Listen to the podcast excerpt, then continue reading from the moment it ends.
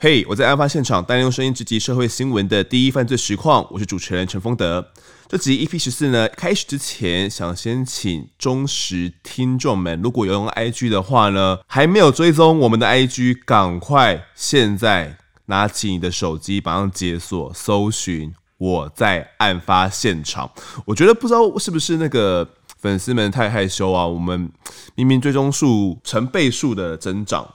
虽然我们经营到现在也几个月了嘛，对，每次我们像丰德我自己发文说预告更新啊，或者是每次有一些呃新的贴文，但奇怪就是没有人在下面留言呢，都很少啦，就是有但是很少，或者是也没有什么太多人来跟我们呃私讯互动啊等等的，很空虚啦。所以拜托大家，如果大家听完案子有什么心得，或者是觉得什么案子一定要想要听我们讲讲看，或者是觉得哇这集太精彩，或者是觉得有些东西嗯，丰德真的太常抢话了，讲的速度太快，讲话不清楚之类的，任何方面都可以在我们留言底下来告诉我们。而且我们每个案子啊，其实大家如果听声音觉得不够，我们每个案子的照片啊都会附在呃贴文里面。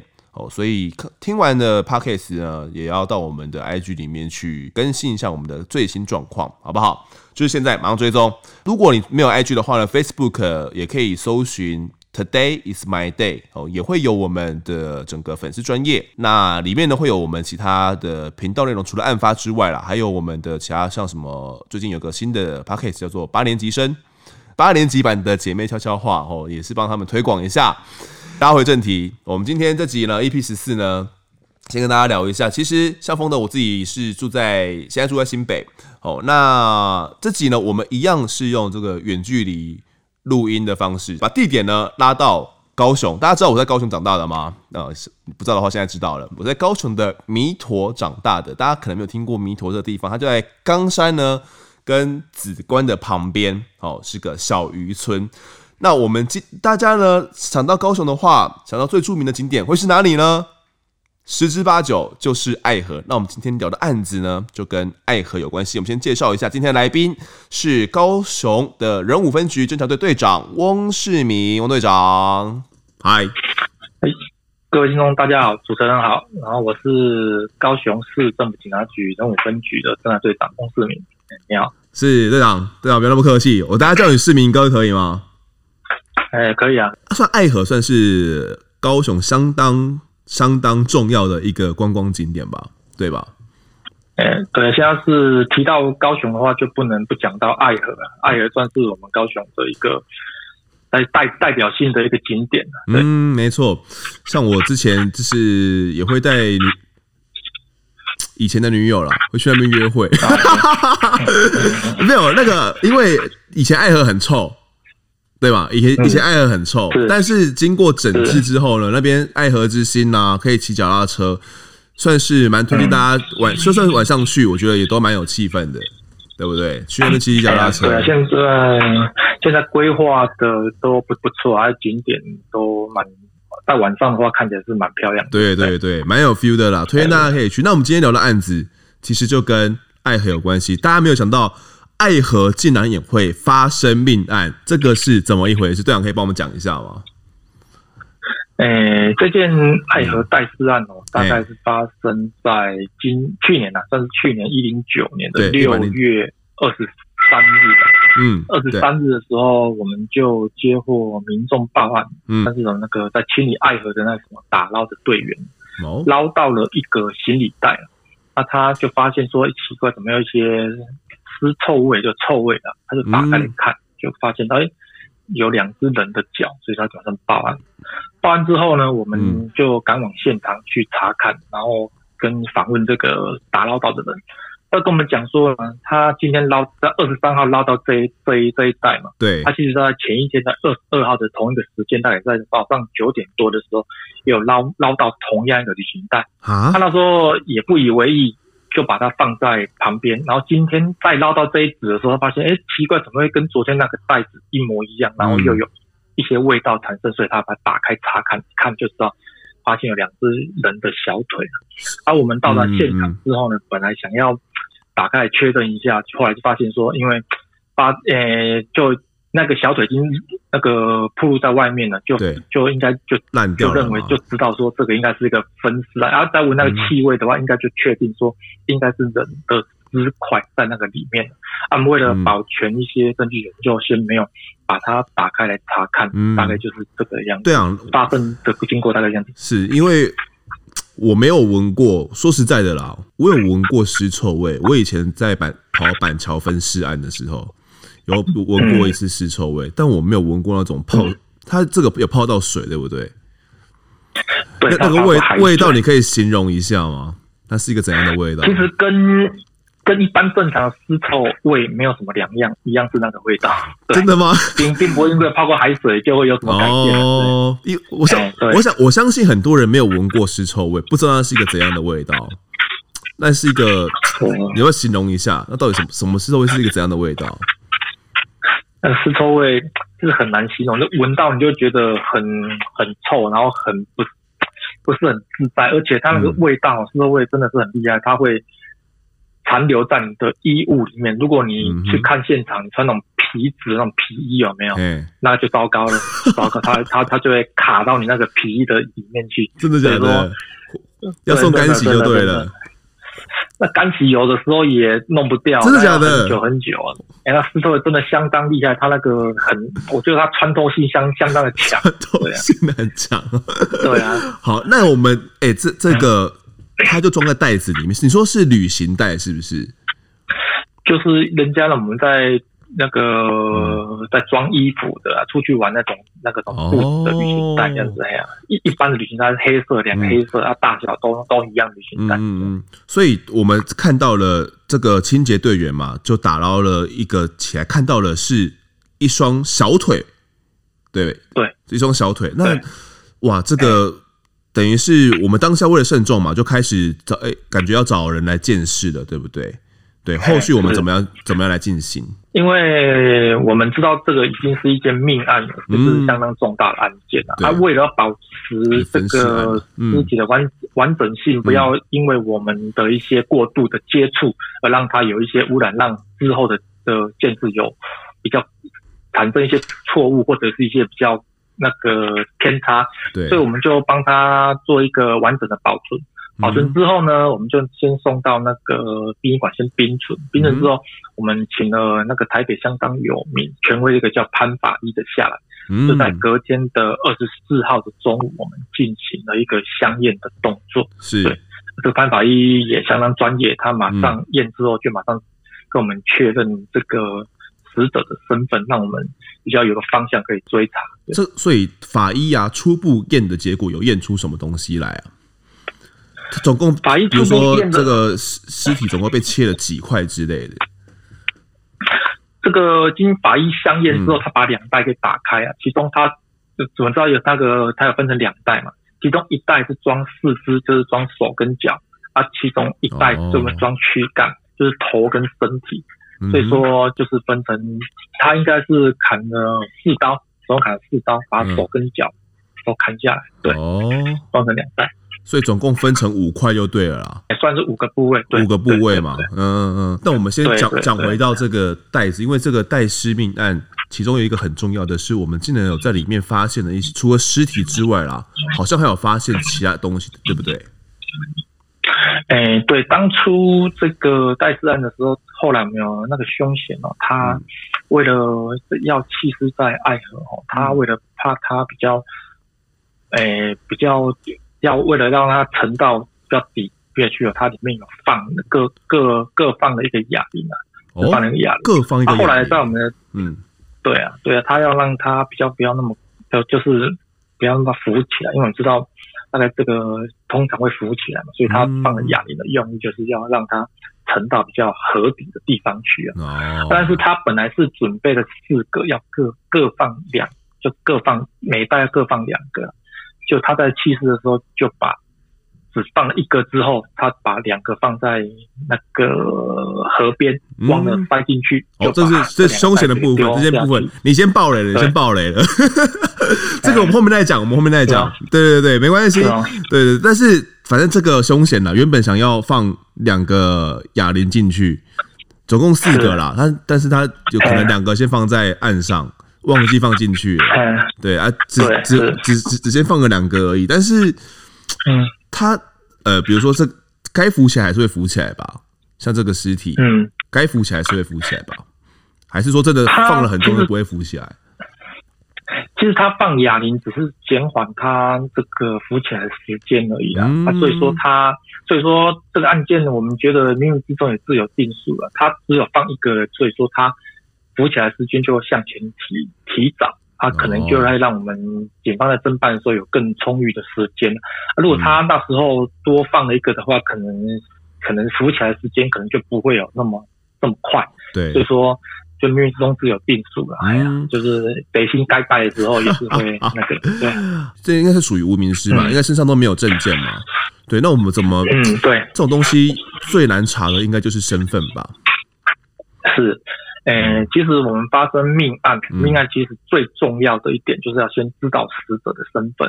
我们其实之前在学校在教我们的时候，只要发生命案呢，只要确认身份呢，这个案子大概就。进展到一半了，就是哎呦，真的假的？半破的机会，嗯，对，知道是谁。因为这个身份如果不确定的话，因为你这个身份不确定的话，你根你根本没有任何线索可以查起，因为你根本连他是谁都不晓得。真的，真的，真的。对啊，所以说这个确认身份是相当重要的一件事情。对，所以我们从这个袋子里面有看得出任何东西能够证明他的身份吗？目我们在打开之后，他是没有任何的身份证件，是没有任何身份证件。嗯、然后刚刚主持人讲的，嗯，我们刚开始的时候，我们一发现这个尸袋的时候，就确认他是一个分尸案、嗯、啊。但是我们为了刚刚我讲的说，因为了保持它的完整，所以我们不要去动它。对，所以说在法医来相验之前呢，我们就很担心两件事情，因为刚我讲了嘛。命案最重要就是要确认身份，那确认身份要怎么确认？不外乎就是指纹跟他的 DNA 嘛。哦，啊，指纹跟 DNA 通常通常到现在的法规来讲，可能要犯案，要犯了犯了刑法，所以我们才有做这个建档的部分。嗯，所以说我们所以说我们在刚开始就非常担心说，这个死者如果是个女性的话，因为女性通常她不会指纹不会有建档。哦，为什么？啊、就是怕为什么女性不会建档？因为因为之前的我们指纹建档是一些要服兵役的男性，嗯、就是要年上年纪，大概是六六年级以前的啦，六五六年级以前的五年级、四年级这些男性，他们在服兵役的时候都要耐印指纹。那、嗯啊、可能后来一些人权团体的一些争取之后，我们一些比较年轻的一些男性就没有压了，那个就就不就不会有那，就不会有在耐印指纹。而、嗯啊、女性的话就更不用讲，他们从之前就没有在耐印，所以说。我们就很担心，说是女性或者是年轻的男性，这十几年轻男性，因为没有指纹可以比对。如果他们没有之前没有犯过案子的话，就没有相当没有其他的资料可以去对出他的身份是谁。所以说，这两点是我们当初在还没有见面之前相当担心的一件事情。是是是。那后来呢？我们这个身上还采得到指纹吗？这个死者呢？诶，因为他后来我们法医鉴定，因为他。初步初步判断了，他这名死者可能，呃，死亡的时间没有长，没有很长，所以他的指纹还就是说他的相关的一些基证的话，还可以去做一个比对啊，所以有后来有比对出这个死者的身份这样子。哦，所以这个死者的身份，我们后来调查他身份大概大概是谁？大概比如几岁？后来确、嗯、等等的。后来确认这个死者是一个六十，哎，我记得是八十啦，八十岁的一个男性，哎、嗯，八十岁的男性，所以后来确认他的身份。啊，后来我们本来刚我跟跟主任提到说，命案嘛，确认身份大概就破了一半的案件嘛。就后来我们刚知道身份之后很高很高兴，但是后来 一查他身份之后，我们又心灰意冷。为什么？为什么心灰意冷呢？因为一查，就是他是个游民呐，他是个游民呐，他是游民啊，所以没有固游民，没有固定住所，居无定所，居无定所的游民呐。然后他的后来我们去查他的背景，他的一些那个相关的亲属啊，嗯，在好像在哦好十二三十年前就没有再联络了，这样子啊。所以说，从他的他的家属跟相关资料来。在看的话，对他完全是一无所知啊，只知道他这个人的名字，其他的其他的资讯是完全都没有的。嗯，对啊，所以说那时候我们也相当的困扰，就是说这个这个到底要从何查起啊？那怎么怎么查？怎怎么办下去？对啊，那个莫威修这个都分析命案，这个新闻都出来了，怎么办？对啊，那个那一个被媒体追了两整整追了两两两天之久啊。后来我们专案小组在开会讨论的时候，灵机一动，嗯、想说，嗯，他既然是游民的话，应该是不是在我们我们我们市政府的社会局可能会有一些相关的资料。哦。相关的资料，嗯，然后我们就去，就是灵机一动，去跟社会局去大概去询咨询了一下这个资料，对，就还好，他他还有他是我们社会局里面有一个列管的一些那个游民，嗯，所以说在社会局那边，我们有获得了一些相当宝贵的资料，像获得相当于宝宝贵的资料，像是什么？是比如居住地吗？还是什么地？比如说像什么资料？哎、欸，我。我我们获得了他当初他要跟社会局签领补助的时候，他会有一个访视员，访视员不知道是谁，所以说我们要去跟这个访视员去聊过。那访视员有跟我们跟我们提供他那个时候有去什么地方去跟这个死者做个访视，由他提供的这个住住住址给我们之后呢，我们就有很大的一个进展。我们从他这个这个提供的住址的。周遭的监视器呢，去回回推他可能遇害的时间，去调阅相关周遭的监视器，呃，有一些有一些发展就对了，是好，所以我们后来好像就锁定了这个死者了，是八十岁的王姓老翁。你说他是个居无定所的游民嘛？但是他哎、欸，可能之前之前跟这个社会局的访视员有约在一个固定的地方，有在那边访视过，所以算是他的呃出没地。算是出没呃居住地吗？嗯，他算是他的一个租屋的处所。哦、他后来他后来可能哎，他后来有一个租屋的处所。哎、嗯，这个处所好像只有目前调查所的资料，好像只有这个访视员会知道这个地点。所以说，当初民警一通去询问社会局，真的让我们获得很大的一个线索跟方向，能侦破这个案子的的一个最大关键。OK，所以我们后来。调阅的监视器到底发现了什么东西？到底发现了什么东西？因为后来我们有调阅了这个死者相关的一些资料了，我们确认他的遇害时间可能在就是在这一某一段时间，我们针对他可能遇害时间去调阅了一些监视器画面，发现他当天确实有回到住处，回到住处之后，这个凶嫌有。有有也有去住处找找这个死者，是，然后死者他凶嫌大概我记得没有错，大概是大约他去找了大约一一个小时之后，他就又离开，他就又离开了。嗯，那我们当初我们调到监视器之后，再去看了这个他的所谓他租屋处，就是一看到他当时我们调他的监视器的画面，他就是穿了一双拖鞋，哦，啊，这双拖鞋还。遗留在这个租屋处的门口，嗯，所以说我们那时候一看到这张拖鞋，我们大概就知道，哎，这个应该就是第一现场，这、就是第一现场，分尸的第一现场。是我们当初我刚刚提到嘛，嗯、我们锁定了这个第一现场的时候，就、啊、发现那个死者，当我们研判的遇害时间，他回到这个租屋处嘛，嗯，啊，后来这个凶嫌也有去租屋处找他，大概一个多小时之后就就离开了。离开之后，我们再继续看这个监视器画面，发现后来有一个穿着全身黑的啊，头戴安全帽的人呢，走进去啊。走进去之后，约莫大概快半个多小时，半个多小时就看他提了大包小包的，就是大包小包的东西下来。那时候我看到这些东西就就就直接。就就能研判说，这个人就是凶嫌，这个人就是凶嫌。哦、但是因为他戴了安全帽，又跟他当时他去找死者的装服装不太一样哦，嗯，不太一样。所以说，怎么把凶嫌跟这个监视影像拍到的这个我们凶嫌的画面去做一个连接，这个就是我们当时又要思考这个一个问题。啊、到底怎么连接的啊？两个人不是长得不一样吗？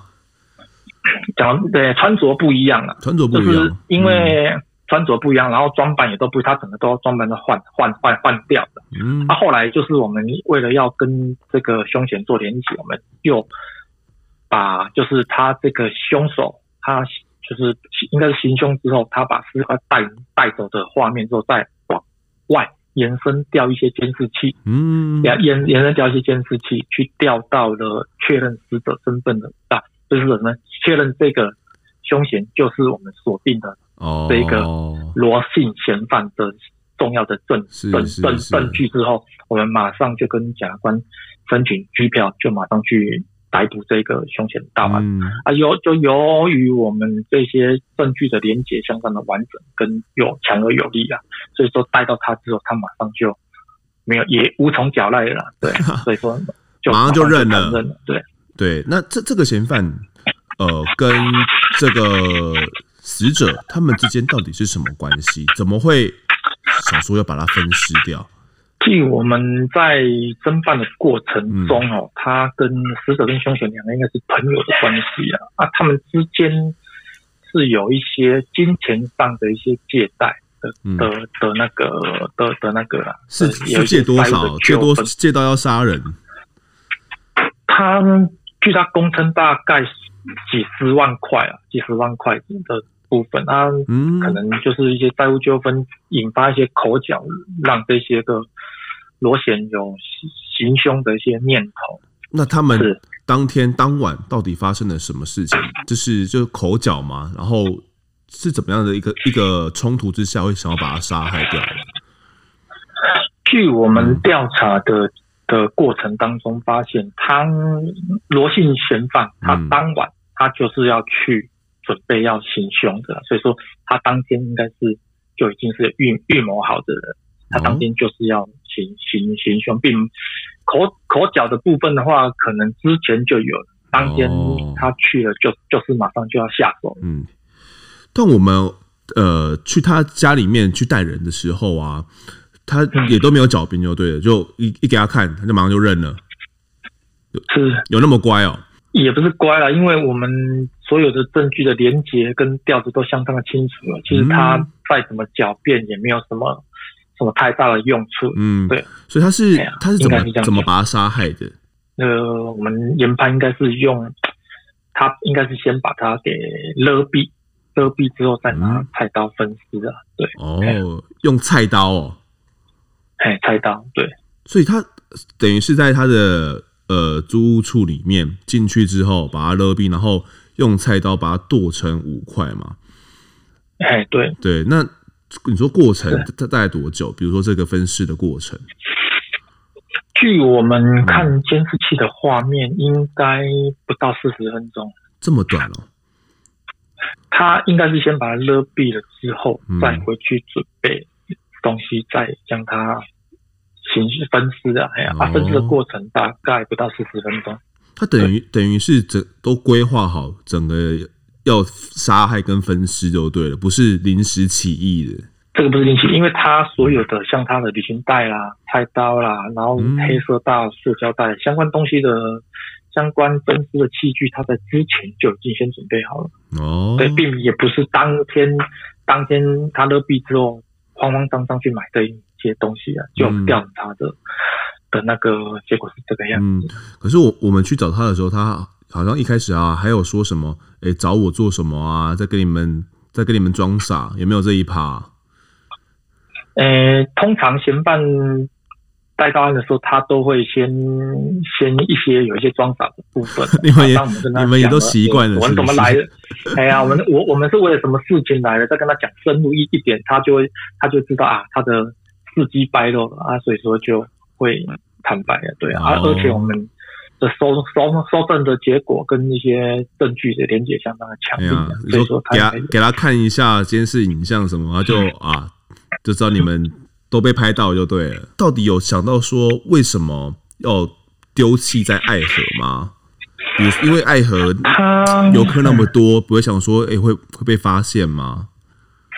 其实他在我们在我们调查之下，他当天把尸块带离第一现场之后呢，他并没有马上做一个处置，而是把它放在他的车辆，大概我记得应该是两两天之后，他发觉有一些尸臭味传出来了，嗯，传出来了不处理，可能可能可能会东窗事发，所以他可能也没有在时间的压迫很急迫之下，他可能没有更想到更好的地点了，所以说他可能就就近就把他直接在爱河这方面做一个丢弃的动作。嗯嗯。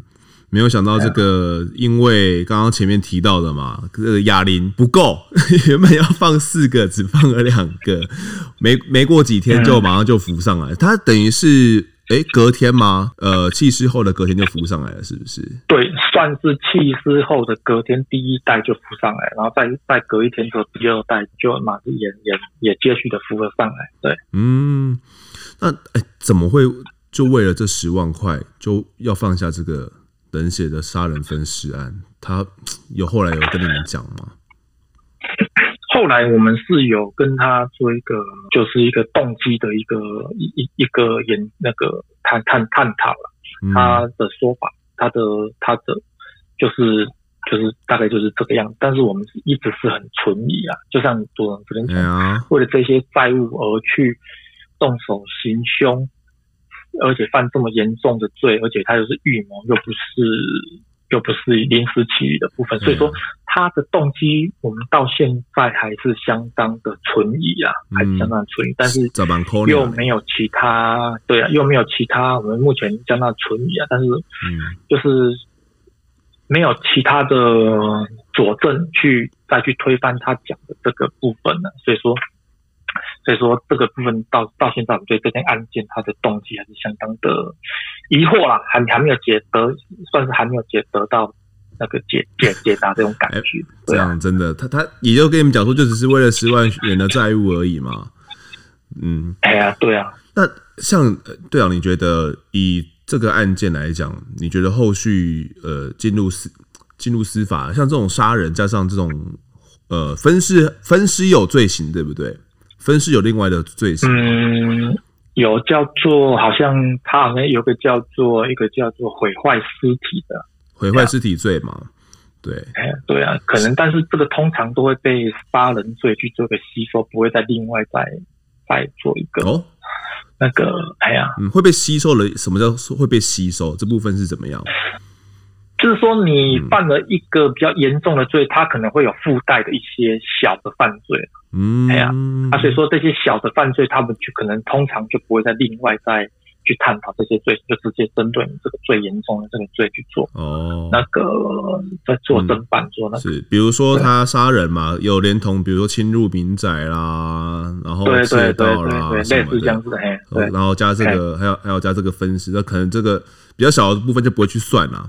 但是以这个、嗯、以这个杀人为主，对啊，啊我们我们后来这个针对 爱河爱河的治安有没有哦发生了这一件，感觉有点紧张，居民会不会有点担心？是我的，其实是我的吓爆了，会不会 没有啦？其实不会，不会吗？真的吗？其实不会，因为案发地并不是在爱河，只是说他当时没有想到更好的地点，嗯、所以说他才会将自己丢丢在爱河。哦、就是爱河人来人往，现在现在人人真的很多嘛，然后监视器的数量也很足啦，嗯、加上我们警方也只有针对爱河这边在做一个就是强烈的巡逻之外，见警率也是相当高，所以说爱河周边的话。它的自然应该是不用相当安全了，相当安全。我刚刚开玩笑的啦，是啊，我是说大家可以。我们当时紧张起来了，我我我看我看你的表情很紧张。